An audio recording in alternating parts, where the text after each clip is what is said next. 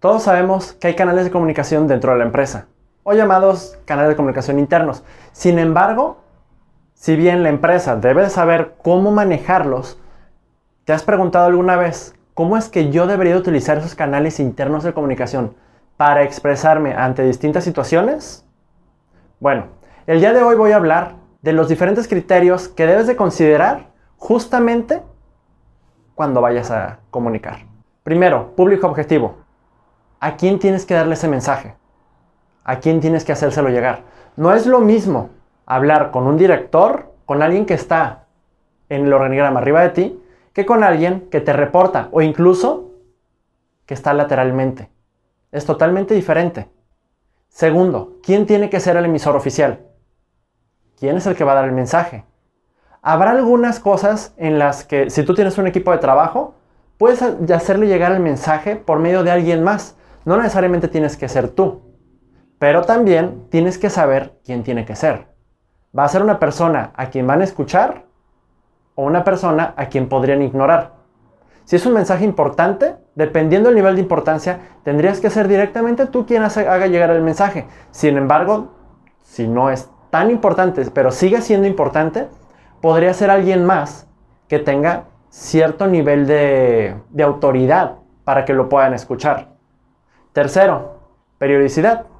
Si la comunicación que quieres dar es una comunicación de una sola vez, bueno, determínalo y se acabó. Sin embargo, si es algo que tienes que hacer de forma recurrente, simple y sencillamente tienes que hacerlo de forma constante y ahí cobra todavía más importancia quién tiene que ser el emisor oficial. Porque si tienes que hacerlo cada semana, todos los días, una vez al mes, tal vez no te sea posible hacer esa comunicación. Incluso tal vez no sea lo más adecuado. Así que pregúntate, ¿cada cuánto se tiene que hacer?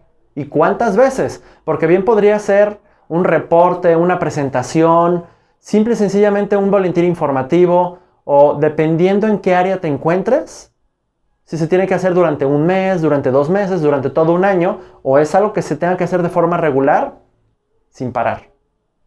4 oportunidad del mensaje. ¿Cuál es el mejor momento para entregarlo? Si es un mensaje delicado, tal vez no es buen momento cuando se está en una junta de trabajo.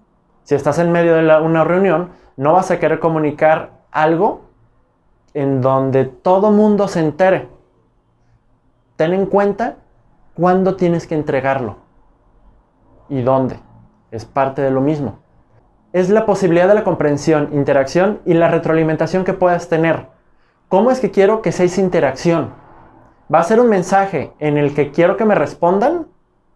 Bueno, tal vez va a ser llamada telefónica, tal vez va a ser comunicación personal, pero de otra forma, podría ser simple y sencillamente un correo.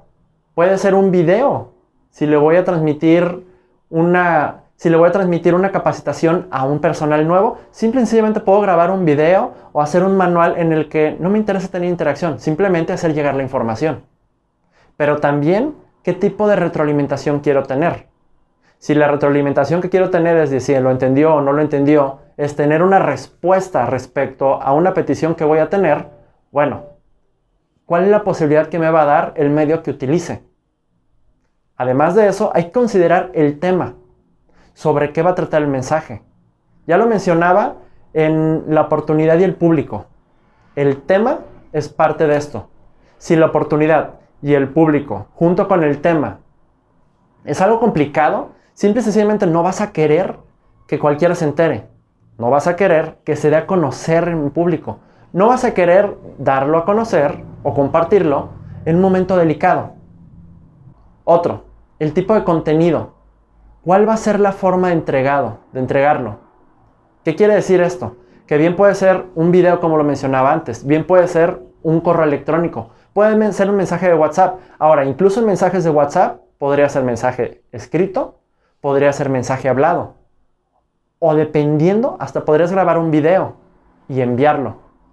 Pero también puedes hacerlo de muchas otras formas. Por ejemplo, si tú quieres mejorar tu área, puedes poner un buzón de sugerencias para que tus colaboradores te compartan qué es lo que creen que puedes mejorar, qué es lo que creen que no está funcionando bien, cuál va a ser el tipo de contenido que vas a proporcionar y que Si quieres retroalimentación, esperas de regreso. Y por último, ¿cuáles son las condicionantes? ¿Cuáles son las limitantes?